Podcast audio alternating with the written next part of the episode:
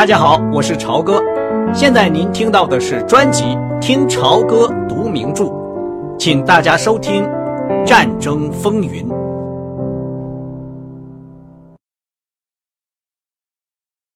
维克多·亨利中校乘坐出租汽车从宪法路海军大楼回到家里。三月里阴暗的暴风雨天气，和他当时的心境十分相像。今天下午。在作战计划处的小房间里，他从上级嘴里听到一个很意外的消息。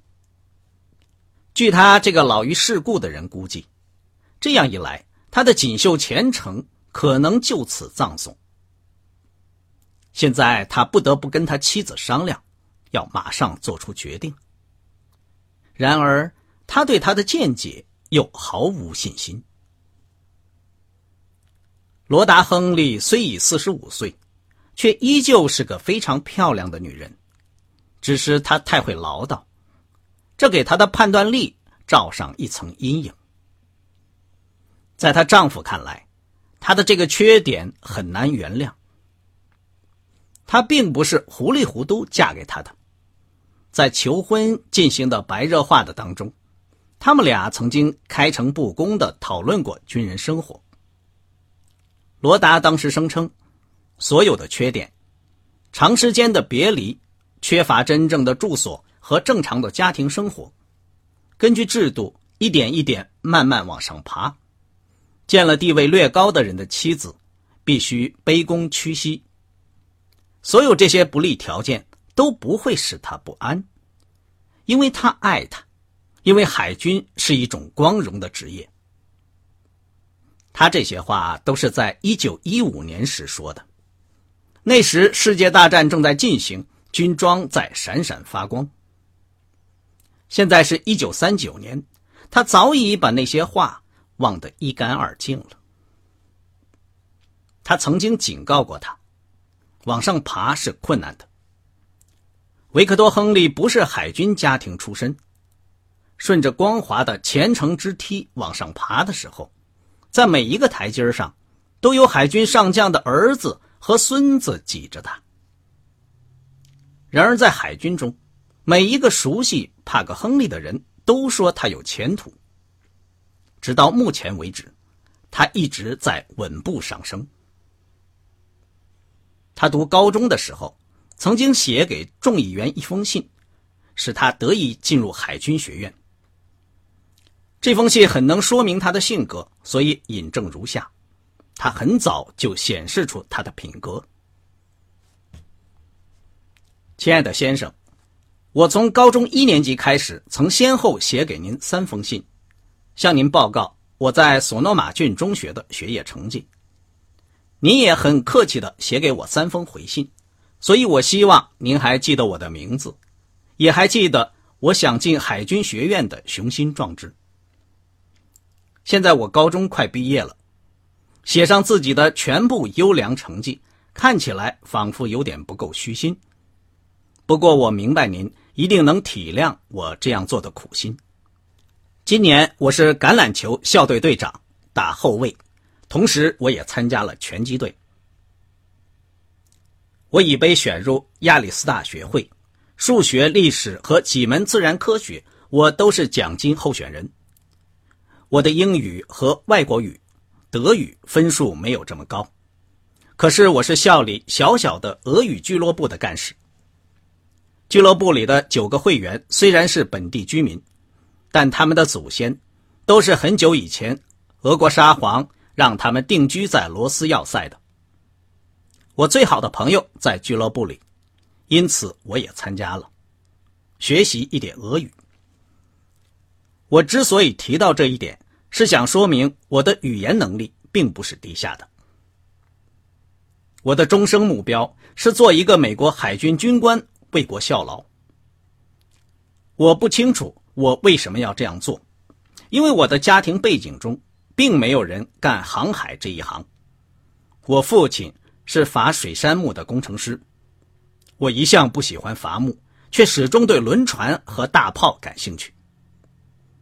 我曾经特地到旧金山和圣地亚哥去观看停泊在那里的军舰。我用自己的积蓄买了二十几本关于海上工程学和海战的书进行研究。我知道您这里只有一个名额，而在我们这个区里申请的人一定很多。要是您发现有人比我更够条件，那么我就去报名参加海军，让自己从底层做起。然而，为了让您考虑我的要求，我曾做了认真的努力。我深信，我是问心无愧的。非常尊敬您的学生，维克多·亨利。一九一零年五月五日，五年以后，亨利用同样直截了当的方式赢得了他的妻子。虽然他身材比他高出两英寸，虽然他有钱的父母认为亨利配不上他，他只是个从加利福尼亚来的矮胖的海军士官生，橄榄球队后卫，没有家产，没有门第。他追求罗达的时候，倒是曾经把他那浸透灵魂的个人野心撇在一边，显示出无比的柔情、幽默、体贴和潇洒的风度。两个月以后，罗达简直无法从嘴里吐出一个“不”字。世俗的细节，如身材的高矮等，早已不放在他眼里了。然而，从长远看，一个美丽的女子，老得低头看自己的丈夫，那总不是什么好事。一些高个男人觉得这样的一对未免有点滑稽，总是在想方设法的勾引他。罗达虽然说是个非常漂亮的女人，在这一点上禁不住要心智飘摇，只是不到发生麻烦的程度，有时甚至还腼腆的有意挑逗人。亨利是个出名冷酷无情的铁汉子，使那些看上他妻子的男人见了就寒心，从来不敢贸然下手。他也真有驾驭罗达的本领。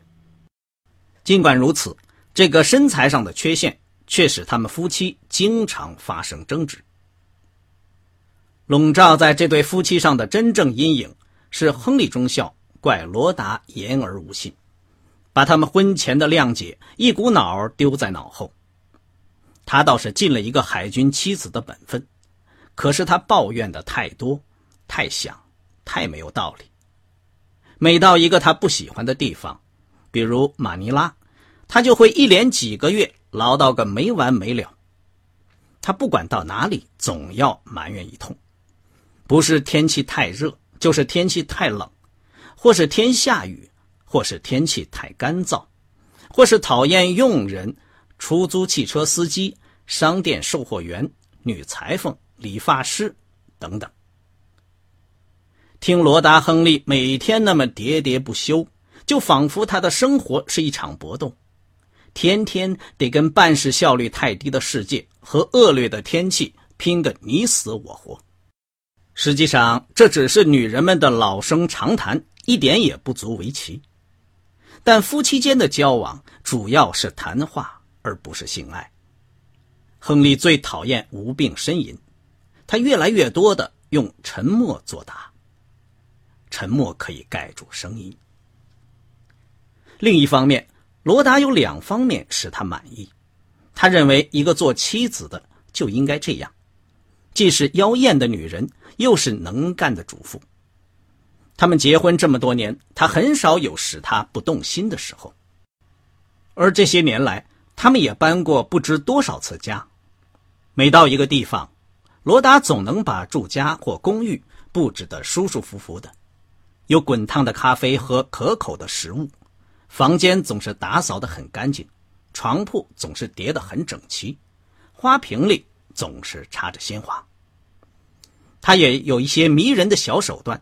在他兴致好的时候，能变得非常可爱，非常讨人喜欢。